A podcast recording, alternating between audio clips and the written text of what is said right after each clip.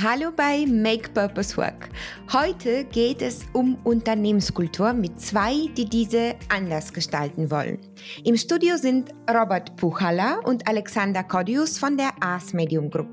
Die zwei sind echte Culture Change Experten, waren öfters zu Gast in Podcasts und auf Veranstaltungen mit Vorträgen zu den Prinzipien von Culture Design sowie ihr eigens entwickelte Tool People Score. Was euch heute erwartet, wenn es nach dem Claim der außergewöhnlichen Agentur geht, dann wertvolle Denkanstöße, inspirierende Kreativität und lösungsorientierte, zukunftsweisende Expertise. Robert Buchala und Alex Kodius sind beide seit mehreren Jahren im Beratungsumfeld für Themen wie Digitalisierung, Marketing und Leadership tätig und warum diese gerade die Unternehmenskultur prägen und wie man da mit einem miserablen Namengedächtnis, einem Boxershorts-Abo und einem Grammar-Pedanterie-Syndrom im Consulting auskommt, möchte ich jetzt gerne wissen und sage herzlich willkommen bei Make Purpose Work, Robert und Alex. Ja, vielen, vielen Dank. Hallo. Klasse, großartig. Hallo. Schön, dass ihr da seid. Ja, danke. Äh, wir, freuen uns, ja, wir freuen uns auch. Ähm, ich habe komplett vergessen, dass wir dieses äh, Formular ausgefüllt haben. Interessant. Nein, das ist immer ganz nett. Wir informieren uns natürlich immer vor dem Podcast genau über die Gäste und äh, tauschen uns aus. Aber äh, diese Kleinigkeiten sind doch das, was uns voneinander unterscheidet und wo sich vielleicht der eine oder der andere wiederfindet. Wie findet ihr das? Sind diese Fun Facts, wonach man heute immer fragt, ähm, wichtiger geworden im Berufskontext? Ist das eine Brücke zur Unternehmenskultur erlebbar machen? Kurze Antwort, ja. Einfach, äh, der ganz einfache Grund ist, äh, aus meiner Perspektive, das, worauf es immer stärker ankommt, immer mehr ankommen wird, ist das Thema Authentizität.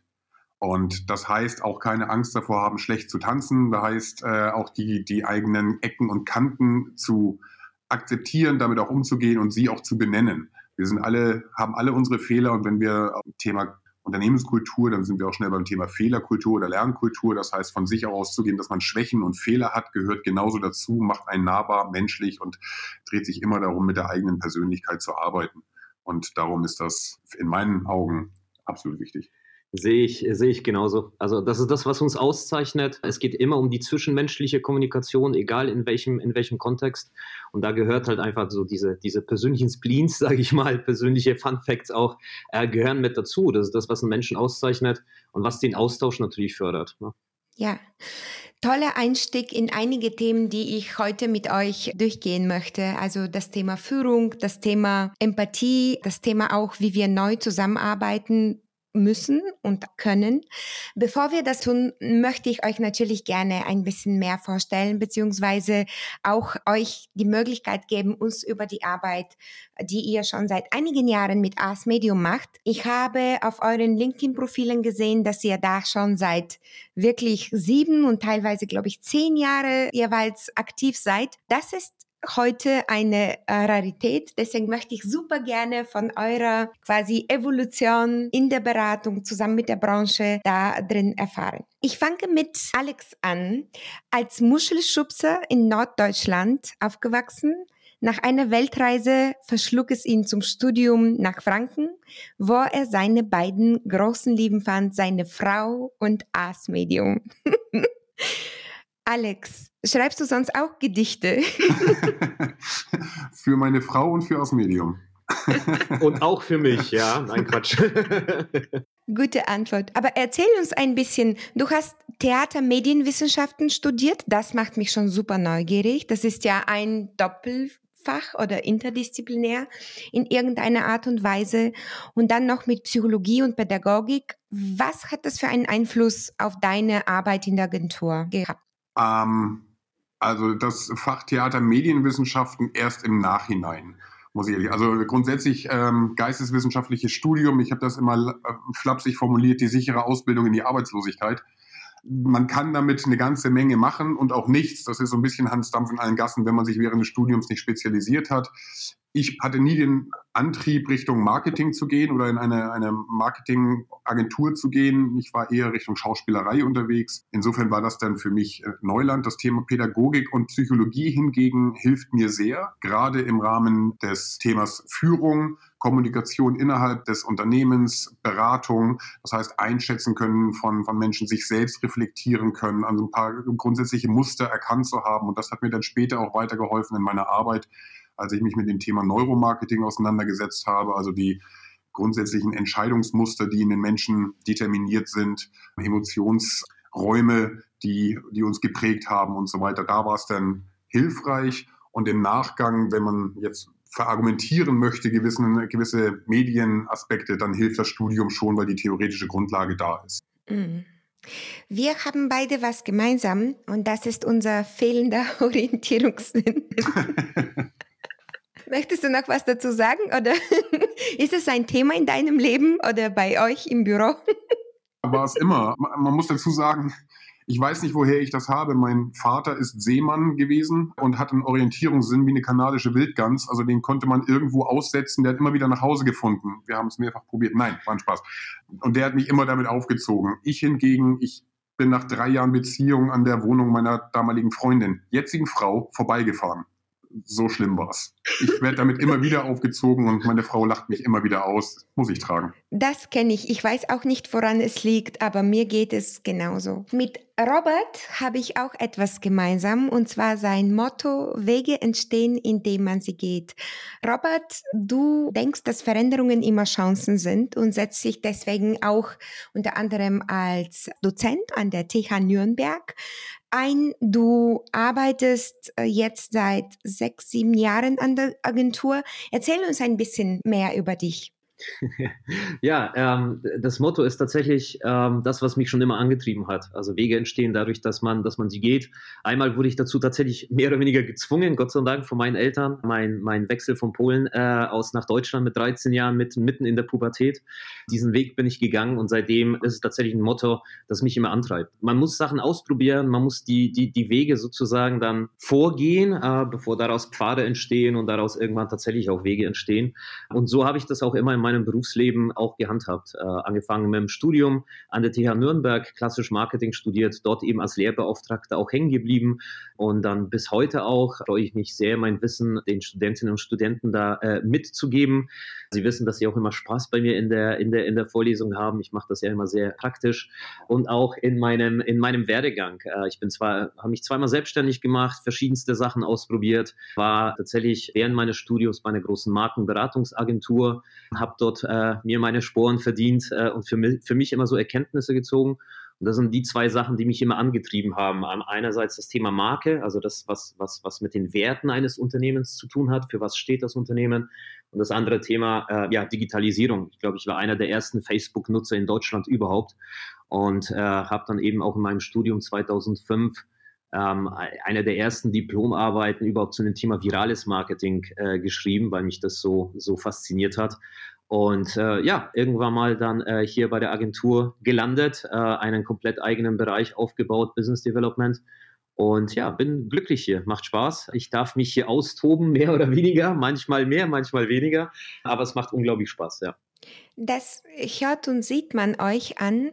Ihr habt euch bei Ars Medium gefunden. Ein bisschen habe ich schon darüber erzählt, aber Erzählt doch mit eigenen Worten, was macht eure Agentur, was für Kunden betreut ihr, was für Projekte macht ihr am liebsten? Ähm, was machen wir bei der Agentur? Ähm, vielleicht nur so ganz kurz zum, zum, zum Werdegang. Also die Agentur ist 96 gegründet worden und hat mit dem Thema Dialogmarketing äh, angefangen. Also damals noch, ne? also schön, was man so in die Postwurfsendung oder in die Post mal reingepackt hat ähm, relativ schnell aber äh, sich auf das Thema digitale, äh, digitales Marketing dann auch spezialisiert und auch weiterentwickelt. Und das ist nach wie vor unser Kerngeschäft tatsächlich. Alles, was mit dem Thema digitale Tools, äh, Websites, Portale, ähm, Conversion-Optimierung, UX, UI, also alles, was damit dazugehört. Darüber hinaus haben wir dann eben, äh, haben wir uns in drei Units aufgeteilt, die aber sehr interdisziplinär arbeiten. Also wir haben die Brand Unit, die sich komplett mit dem Thema Markenentwicklung, Markenwerteschärfung, bisschen, da gehört auch Culture Design eben auch mit dazu.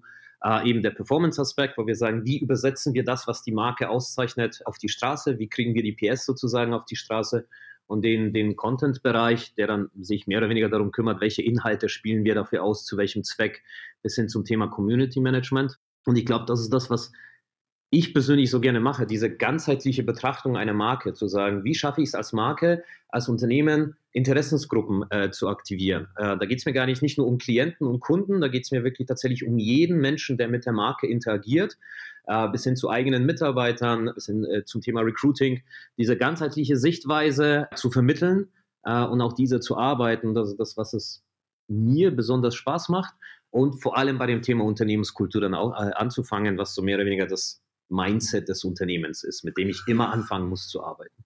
Mhm. Eine Marke war früher eher nach außen gerichtet.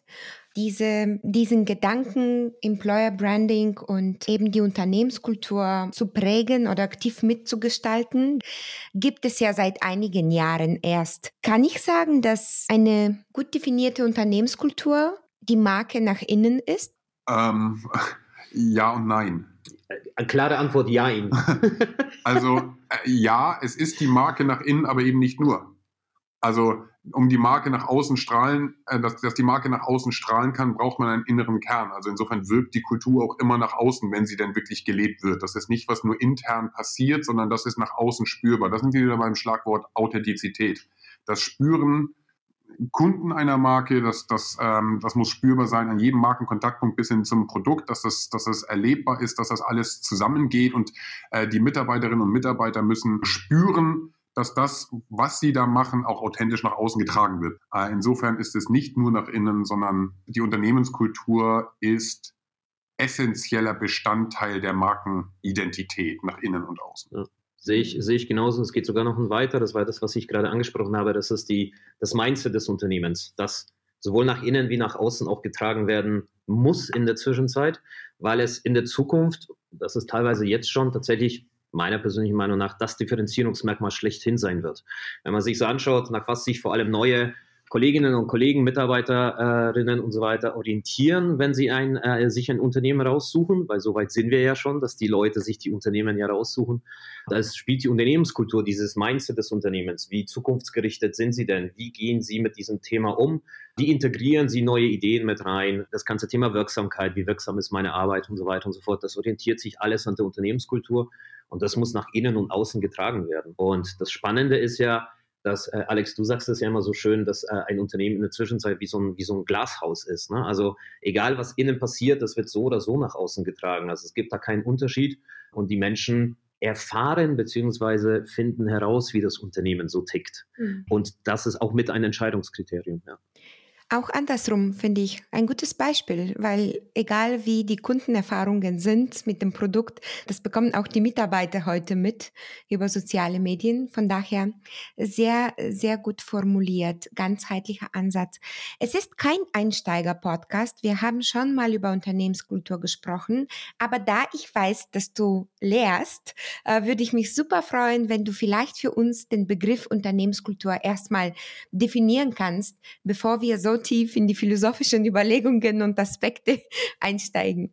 Ich habe das ja schon zweimal erwähnt. Ich habe äh, tatsächlich äh, diese Definition für mich gefunden. Mit, mit der gehe ich auch lernen und auch nach innen und außen. Es tatsächlich für mich ist die Unternehmenskultur das Mindset des Unternehmens. Also das, was mich als Unternehmen als Einstellung, also Einstellung gegenüber Veränderungen, wie gehe ich mit Sachen um, wie kommuniziere ich, also wirklich wie bei einem Menschen äh, das Mindset also wie ich mit Sachen interagiere, wie, wie ich mit Sachen umgehe, so ist das für mich auch die Unternehmenskultur innerhalb eines Unternehmens. Also ich sehe tatsächlich das Unternehmen und die Marke auch als eine Persönlichkeit, weil Menschen immer mit Persönlichkeiten kommunizieren. Und die Unternehmenskultur ist, wie gesagt, das Mindset dieser, dieser Persönlichkeit. Du nutzt dabei das Wort ich sehe. Das heißt, die Unternehmenskultur kann an bestimmten Kriterien gesehen werden oder festgemacht werden. Was gehört alles dazu? Sind es meine Räumlichkeiten? Ist es die Sprache, die ich in meinen Werbebroschüren oder in meinen Online-Kampagnen nutze? Wie kann ich das festmachen? Muss man in meinen Augen ein bisschen differenzieren, also wie die Unternehmenskultur ist oder wie sie sich darstellt. Also sie manifestiert sich natürlich in der Kommunikation, in dem, was ich an Produkten erstelle, wie ich spreche und schreibe. Dafür kann man gewisse Regeln festlegen, die idealerweise Markenwerte basiert sind. Also das heißt, man, man setzt schon ein gewisses Framework, ähm, in der der Charakter des Unternehmens oder das Mindset des Unternehmens, also wie wir als Unternehmen gewisse Sachen machen, definiert ist und das wird in Sprache kodiert, ob visuell oder in Worte, wie auch immer, und dann nach außen getragen.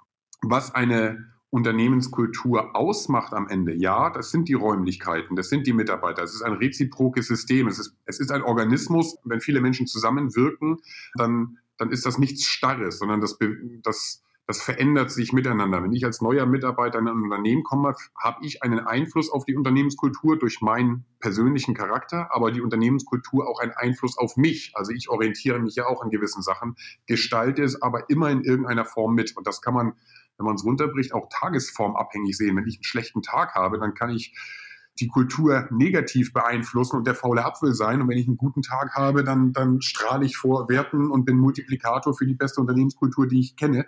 Aber das zeigt sich schon in, in den, also die Räumlichkeiten, wie sind sie gestaltet? Entspricht das dem, wie wir uns selbst darstellen? Da sind wir wieder in der Kodierung. Das wirkt auf die Menschen. Habe ich, habe ich Freizeitgelegenheiten? Äh, sind meine Räume fensterlos oder nicht? Habe ich, habe ich ein Google-Büro, was ja immer gerne so als, als bestes Beispiel hergehalten wird, äh, so für das Thema New Work auch. Da, da kommen alle Faktoren der inneren Kommunikation mit zusammen. Und Kommunikation jetzt weitergefasst, nicht nur das Sprachliche, sondern auch die Menschen, die mit mir sprechen, wie der Schriftverkehr ist, wie unsere Kommunikationsmittel sind, wie die technische Ausstattung ist, wie die räumliche aus all das zählt zusammen. Lässt sich aber runterbrechen. Idealerweise ist es immer eine Übersetzung der vorher definierten Werte, die für alle im Unternehmen gleich gelten. Also als Korrektiv zwischen, jetzt mal in Hierarchien gesprochen, unterster Ebene bis oberster Ebene wird nivelliert durch die Werte. Alle haben, haben die Verpflichtung, sich an die verabschiedeten, an sich an den verabschiedeten Werten zu orientieren und äh, das entsprechend zu, zu leben. Es hört sich für mich unheimlich komplex an und sehr organisch. Macht es da überhaupt Sinn? Kann man Unternehmenskultur gestalten? Ja, ja. Also ich definitiv. Und das ist genau das, was der Alex äh, erwähnt hat. Da wirst du auch gleich mal in die Tiefe einsteigen. Diese, diese Werte, die eine Marke auszeichnen, also die definiert sind, wie gehen wir miteinander um, wie verhalten wir uns, ist mehr oder weniger unsere Basis. Und die gilt es zu übersetzen. Und da fängt, fängt die Gestaltung der Unternehmenskultur an, weil jeder sich an diesen Regeln idealerweise orientieren kann, sich aber auch in diese Regeln hält. Und das muss ich implementieren innerhalb des Unternehmens. Und da fange ich mit der, mit der Gestaltung der Unternehmenskultur an. Mhm bei dem Wort Kultur muss ich immer an Monokultur denken. Und es gibt Unternehmen, wo diese Regeln als Eigenzweck gesehen werden. Größer gedacht kann man da auch von Bürokratie denken. Es ist auch eine Kultur. Wann wird die Gestaltung der Unternehmenskultur gefährlich und wo verläuft die goldene Grenze?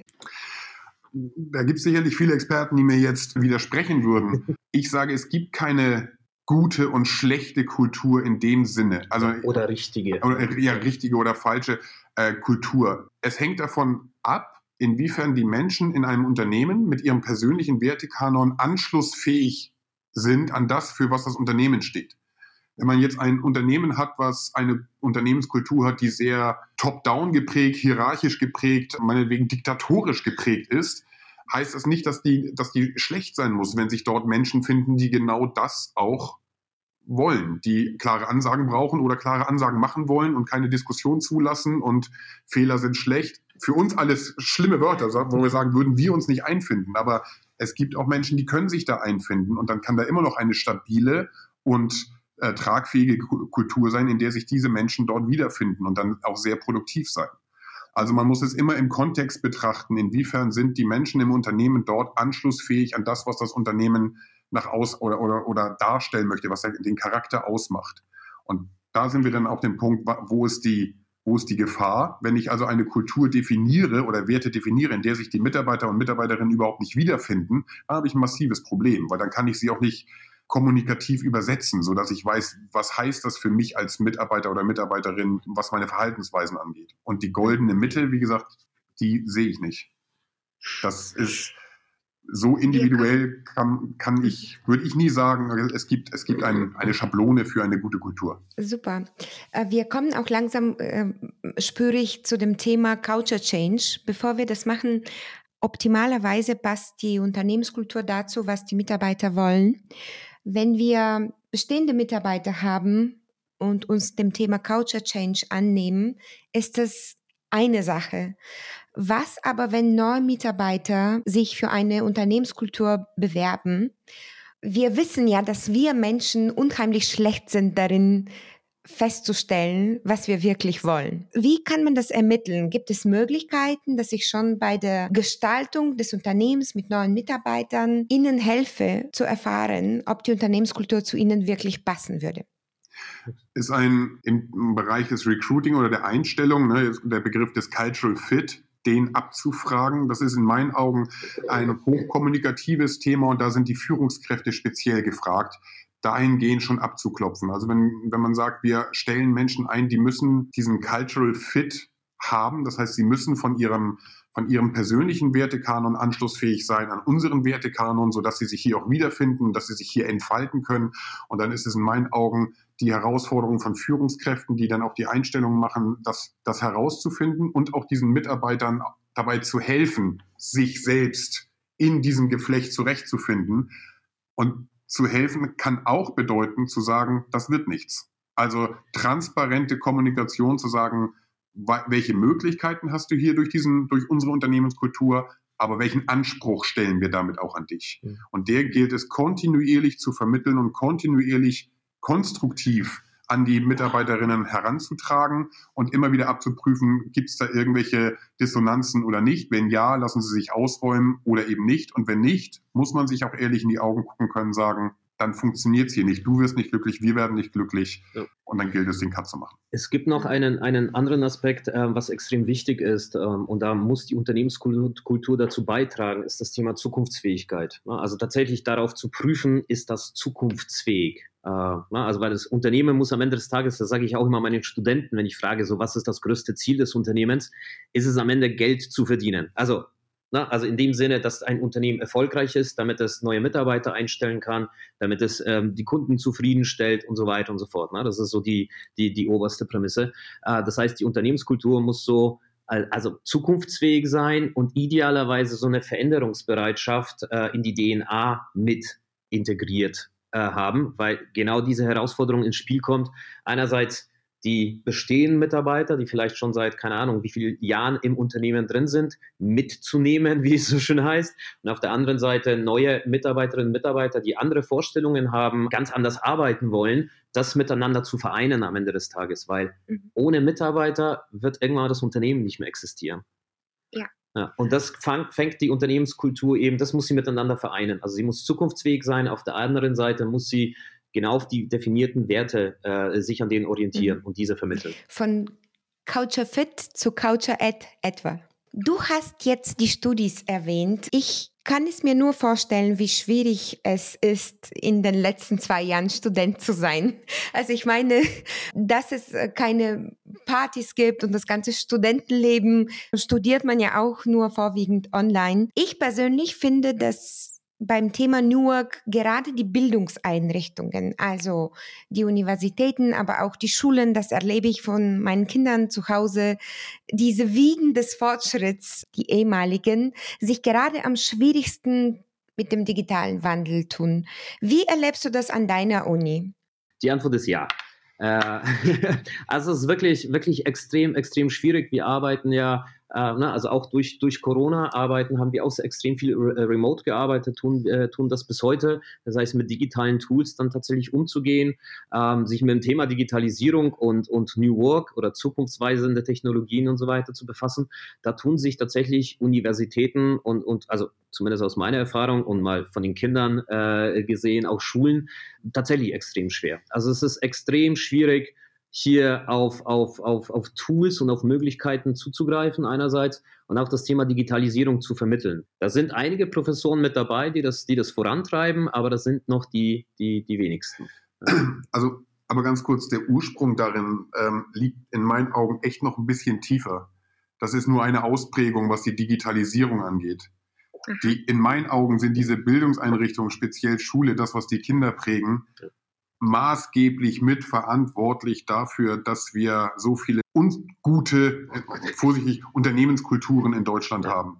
Das Thema Fehlerkultur wird in der Schule so forciert wie nur irgendwas. Fehler gleich schlecht. Also das wird einem mitgegeben. Das Thema neu, neues Denken wird ganz schwierig vermittelt. Wir haben so viel noch Frontalunterricht und Bulimie lernen, wo die Schüler sich irgendwas reinziehen, das für die Klausur rauskotzen im wahrsten Sinn und nie wieder verbrauchen, anstatt anstatt systematisch oder systemisch denken zu können, in äh, Strukturen aufzubauen, um Probleme zu lösen, also ein neues Denken zu etablieren, das findet doch kaum statt in, in Bildungseinrichtungen. Also noch viel, viel zu wenig. Aber das hat massiven Einfluss auf die Prägung der Mitarbeiter, die später äh, in Unternehmen arbeiten. Das, das, zeigt sich, das zeigt sich nur ganz kurz tatsächlich bei meinen Vorlesungen, weil ich die Vorlesungen anders mache. Das heißt, ich werfe ein Thema in den Raum und sie müssen daran arbeiten die, die Studenten tun sich da enorm schwer. Also es wird ihnen nichts mehr vorgekaut und das ist ein Ende des Masterstudiengangs. Es wird ihnen nichts vorgekauft, sondern sie müssen das selbst erarbeiten, in Teams arbeiten, sie müssen sich selbst Strukturen überlegen, rote Linien und so weiter und so fort.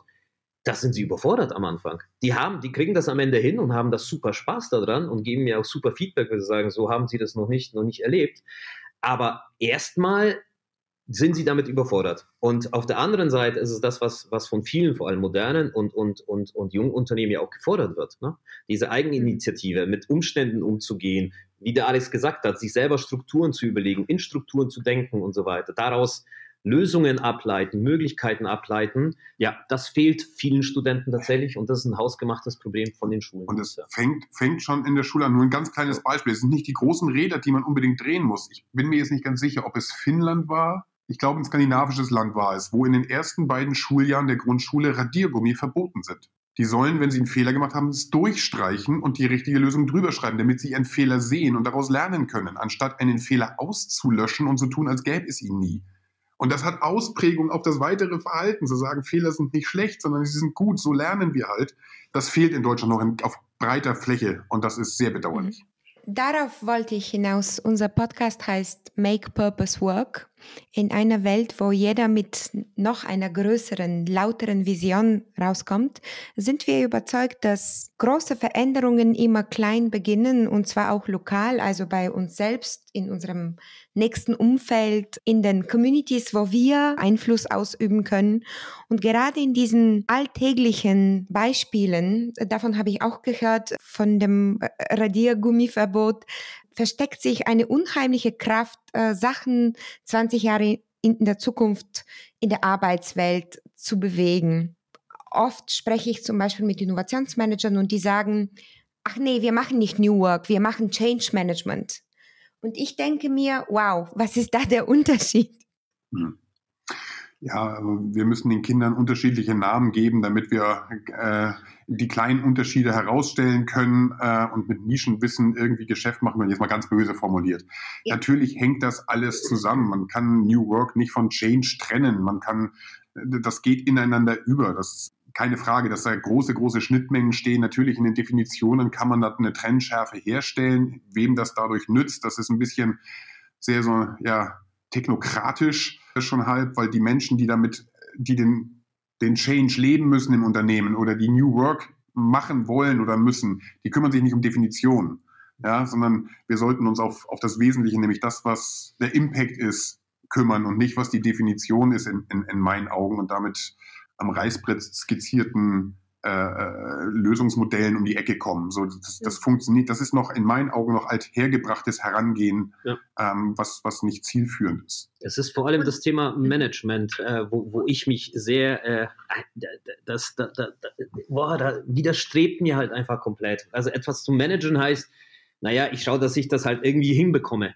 Ne? Also managen, das ist es nicht. Also ein, ein, ein, einen, ein, einen Wandel muss man leben, den muss man vorleben, man muss wissen, was es ist, man muss mit Leidenschaft dabei sein. Ähm, ich, wie gesagt, ich tue mir da unglaublich schwer mit dem Wort, keine Ahnung, genauso wie HR managen, Human Resources zu managen. Das ist ein altes, also teilweise wirklich altes Denken, 80er, 90er Jahre, das an den Unis vermittelt wird, halt einfach mal alles zu managen. Äh, nein, da muss man machen. Also da muss man mit Leidenschaft auch mit dabei sein. Das ist so. Ja, wobei du in Strukturen natürlich eine gewisse Ordnung brauchst, weil der Mensch das auch will ja. und oder benötigt ein paar Richtlinien. Aber im Kern, um das darauf kurz zurückzugehen, was du sagtest, du sagtest vorhin, ähm, so das Thema Eigenverantwortung, kleine Schritte im Wandel, also das fängt bei einem selbst an. Und diese Erkenntnis ist ja nun auch überhaupt nicht neu. War es nicht Mahatma Gandhi, der gesagt hat, be the change? Also wenn du willst, dass die Welt sich ändert, äh, ne, ändere, dich, fang du bei dir an. Und das Thema Eigenverantwortung auch in der Unternehmenskultur, das zu prägen, äh, gerade für Führungskräfte, ganz schwieriges mhm. Thema. Ganz schwieriges Thema. Das ist aber ein Großteil eures Jobs bei Ars Medium. Kommen wir jetzt zum Thema Culture Change. Wie unterstützt ihr Unternehmen dabei? Ihr habt auch einen eigenen Tool entwickelt. Wie, wie geht das? Wie unterstützen wir Unternehmen? Also in erster Linie erstmal, indem wir genau hinhören. Also wir kommen nicht mit einem Koffer an und haben die Lösung schon parat, sondern es, wie vorhin schon gesagt, das ist alles sehr individuell. Die Parameter sind in jedem Unternehmen unterschiedlich, weil es mit unterschiedlichen Menschen und Strukturen zu tun hat. Das heißt, erstmal genau hinhören und die Problemfelder identifizieren, den Finger in die Wunde legen und, und klar zu benennen transparent und authentisch zu kommunizieren, was aus unserer Sicht notwendig ist und, und äh, auch ihnen nichts vorzumachen, dass das nicht innerhalb von einem halben Jahr passiert ist, sondern dass die Herausforderungen wirklich groß sind, weil es um Verhaltensänderung von Menschen geht. Und das ist eine ganz, ganz schwierige Geschichte. Da muss man sie mitnehmen, da muss man sie befähigen, motivieren und begeistern, dass sie es mittragen. Da kommt der, das Thema Purpose mit rein, also das heißt Sinnhaftigkeit des Wandels, wo geht's denn hin, um Unsicherheiten von Menschen frühzeitig abzufangen und so weiter. Das ist ein großer Komplex, den es erstmal zu vermitteln gilt. Und dann gucken wir, über welche kommunikativen Maßnahmen können wir das im Unternehmen implementieren. Welche kleinen Stellschrauben, um Quickwins zu erzeugen, um die Mitarbeiterinnen mit abzuholen, können wir erzeugen, was ist die langfristige Strategie. Und zu dem Tool, was wir erstellt haben, das war aus einem Eigenbedarf heraus. Der People Score, den haben wir erstellt, weil wir selbst unsere Kultur gewandelt haben. Wir haben uns intern stark mit uns selbst beschäftigt und eigene Werte für uns entwickelt. Wie wollen wir sein? Und da haben wir alle Mitarbeiterinnen mit ins Boot geholt und haben dann ein Tool entwickelt, das ein Strategie-Implementierungstool ist, das auf Basis von Gamification-Mechaniken funktioniert. Wow, darüber will ich jetzt sofort mehr wissen. also, kompakt gesagt dreht sich darum, es ist ein spielerisches System, E-Mail-basiert, das heißt, es kann auch standortübergreifend laufen. Alle Mitarbeiterinnen können sich in Teams, die sie selbst gestalten können, zusammenfinden und stehen dann in einem gewissen Wettbewerb zueinander. Man kann bis zu vier Levels skizzieren. Zum Beispiel ist das erste Level zu sagen, okay, wir möchten die Werte vermitteln, die wir erarbeitet haben. Und in diesem Level werden dann entsprechende Challenges didaktisch aufbereitet, die diese Teams zu lösen haben. Und sie, da steht jetzt nicht drin, wir vermitteln dir jetzt einen Wert, sondern die Challenges sind eben so aufgebaut, dass das Ergebnis am Ende ist, dass ein gewisser Wert gelebt wurde, dass die Challenge darauf abzielt, ein wertekonformes Verhalten an den Tag gelegt zu haben. Das wird entsprechend pädagogisch aufbereitet. Die Mitarbeiterinnen äh, in die, die Teams lösen diese Challenge, kriegen dafür Punkte und haben somit ein Ranking. Das Interessante ist nur, dass die Punkte aller Teams im Unternehmen in einen gemeinsamen Score, nämlich den People Score, fließen. Und wenn der erreicht ist, dann kann man das auch mit, mit Incentivierung begleiten, sodass die Mitarbeiterinnen dann halt eine gewisse Belohnung dafür bekommen und am Ende sagen kann, guck mal, den People Score haben wir erreicht. Jetzt mal genau hingeschaut, was haben wir da gemacht? Die und die und die Werte vermittelt. Schaut euch mal an, was ihr in den letzten halben Jahr gemacht habt zack, bumm, der Zugang zu dieser Wertevermittlung ist da, die Erkenntnis ist da, sie sagen, ach ja, Mensch, Wahnsinn, mussten wir gar nicht frontal lernen, sondern Learning by Doing, ohne dass wir es wussten, spielerisches Lernen, äh, was das intuitivste Lernen ist und somit auch das nachhaltigste. Und darauf jetzt in aller Kürze so basiert dieses, äh, so funktioniert dieses System. Ich würde sagen, inspirierende Kreativität und lösungsorientierte, zukunftsweisende Expertise, check. Ja, danke, danke. Vielleicht noch eine, noch eine kurze Ergänzung dazu, was das äh, Tool ja auch fördert und fordert, ist tatsächlich das Thema Kollaboration. Also, dass Mitarbeiterinnen und Mitarbeiter zusammenarbeiten, die sie teilweise, also die entweder nicht zusammengearbeitet haben und wenn wir das im Unternehmen ähm, eingesetzt haben, die noch nie was voneinander gehört haben und die so unglaublich viel voneinander auch lernen können. Ne? Und auch hier wieder das Thema Kreativität voranzubringen. Ne? Also wir hatten das tatsächlich einen Case, eine Challenge, war so eine Fun-Challenge, äh, da sollten sie zusammen Mittag essen. Da saßen sie aber in, keine Ahnung, teilweise in Indien, teilweise in England, in Schweden, sonst irgendwas. Und das hat sie vor Herausforderungen gestellt. Da kam zurück, ja, wie sollen wir das machen? Und wir so, ey, das seid kreativ, lasst euch was einfallen. Ne? Und so haben sie auch die Challenge gelöst. Das heißt, du förderst damit natürlich Kreativität und das Thema Kollaboration, was natürlich extrem wichtig ist, dass Menschen sich kennenlernen und voneinander lernen. Ne? Mhm. Viel zu oft wird das Thema Unternehmenskultur schön verpackt, als wäre das, was ich alles an einem Unternehmen bekomme. Also die schöne Einrichtung, die schöne, also die, das gute Gehalt, die anderen Boni und Benefits. Aber in der Tat ist das, was Menschen am meisten zusammenschmeißt, doch so etwas wie eine Krise, oder? Spielt das bei euch im Culture Change Prozessen mit Unternehmen eine Rolle? Spannende Frage muss ich ganz ehrlich sagen, bis dato noch gar nicht so im Fokus. Also äh, sehr, sehr, sehr spannender Impuls an der Stelle. Vielen Dank. Das Thema Krisen bewusst durch, zu durchleben und daraus gestärkt hervorzugehen. Jede Beziehung kennt das. Wenn man mal durch eine Beziehungskrise durchgegangen ist, ist man danach wesentlich gefestigt. Also ich, ich, ich stimme dir da völlig überein wenn wir uns mit dem Thema beschäftigen, geht es ja grundsätzlich erstmal darum, eine gewisse Kultur zu etablieren und die Grundlagen zu schaffen. Viele Unternehmen haben gar keine Werte definiert, sonst was. Das gilt es erstmal zu machen. Das heißt, da sind wir von der, Thema Krise erstmal noch weit entfernt. Wenn man ein stabiles Wertegerüst hat, hilft einem das, Krisen zu durchleben. Das heißt, wenn eine Krise steht, kann man das sehr gut nutzen, um zu sagen, orientiert euch an den Werten und wie wir sein wollen. Dadurch sind wir gemeinsam stark. Also das, das schafft dann einen engeren Zusammenhalt, ein klares Commitment für ein Miteinander, weil das sind ja unsere gemeinsamen Werte, die, die einen dann festigen. Zu dem äh, Punkt, den du davor erwähnt hattest, mit der Kultur verbindet man ja, was ich alles bekomme. Ja? Habe ich einen frischen Obstkorb und kriege ich, habe ich einen Kicker hier und, und kriege ich 46.000 Tage Urlaub. Ja, das gehört, ist die eine Seite der Medaille, aber ich habe es eingangs schon mal erwähnt, ist auch ein Anspruch, der damit einhergeht. Und der muss genauso transparent formuliert werden. Und das ist so eminent wichtig zu sagen, von diesem Anspruch rücken wir auch nicht ab. Wenn du dich nicht entsprechend wertekonform verhältst, hast du hier ein Problem und Unternehmen, das dulden wir hier nicht. So funktionieren wir hier nicht.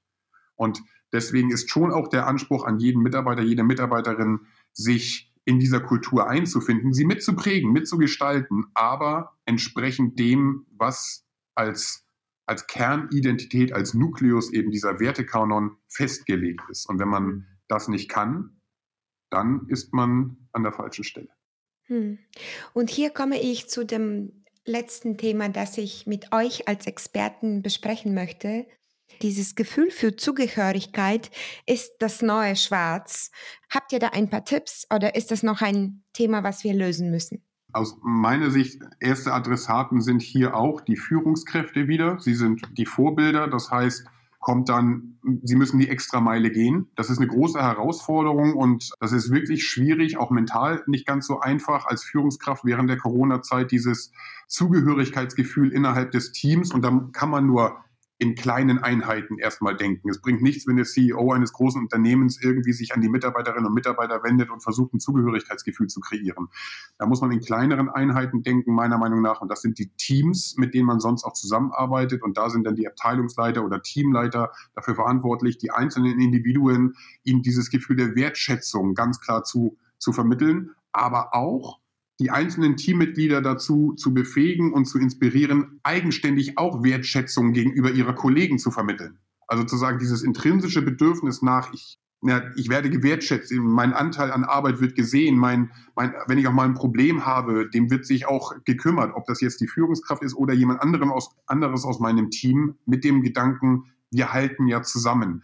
Das gilt es zu den Samen zu setzen innerhalb der Teams und ständig zu gießen, sodass das im Team wächst und dann über die einzelnen Teams heraus strahlt, sodass wir ein Gemeinsamkeitsgefühl erreichen. Viel Arbeit, viel Kommunikation, viele Fehler, die da gemacht werden, müssen aber auch gemacht werden, weil alle Menschen unterschiedlich sind. Ah, aber das ist, wäre mein erster Tipp. Ja, sehe ich, sehe ich genauso. Es kommt wirklich auf die Führungskräfte drauf an. Ne? Also, und da kommt eben dieser, dieser, diese Unternehmenskultur ins Spiel, was der Alex vorhin gesagt hat.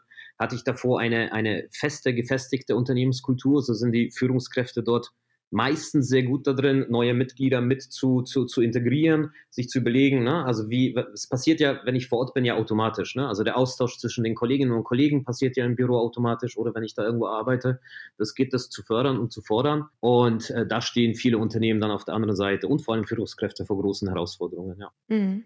Und da hast du, Robert, selber gesagt, 90 Prozent von uns nuscheln aber digital, also wenn das Ganze dann im Homeoffice und remote passiert, gibt es noch noch ein paar extra Herausforderungen. Absolut, absolut. Also da, da gilt es sich tatsächlich auch selbst auch Formate zu überlegen, die vorhin gar nicht da waren, ne? wo ich mir als Führungskraft überlegen muss, wie integriere ich denn die Teams zusammen? Wie halte ich das Team zusammen? Brauche ich da extra, extra Austauschmeetings? Ich muss ja auch auf der anderen Seite auch aus meinem Team heraus das Gefühl bekommen, so, passt eigentlich alles? Sind alle d'accord?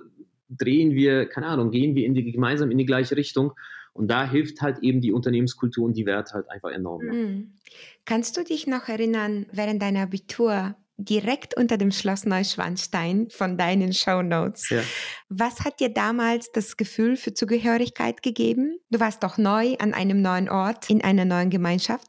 Also tatsächlich die, die, die Menschen. Also das waren, es waren natürlich Schule, ne? also es geht von bis, von den Rabauken, die, ne? die, die mehr oder weniger jeden aufs Korn genommen haben, bis hin zu, zu Leuten. Es gab tatsächlich zwei Leute, die sich so wie so eine soziale Ader sich meiner angenommen haben, die, die, die sich da, keine Ahnung, verpflichtet dazu gefühlt haben, mich in die Klasse mit zu integrieren. Das war großartig. Also die zwei werde ich, werde ich, werde ich auch nie vergessen, bis heute in, immer noch im Austausch. Und das war das, was mir extrem geholfen hat. Schöner Gruß an dieser Stelle. Ich werde das als Schlusswort nehmen. Ich bedanke mich bei euch. Ihr wart super Gäste und ich freue mich, diese Episode mit unseren Zuhörern zu teilen und davon zu lernen. Vielen Dank. Danke auch. Ja, danke.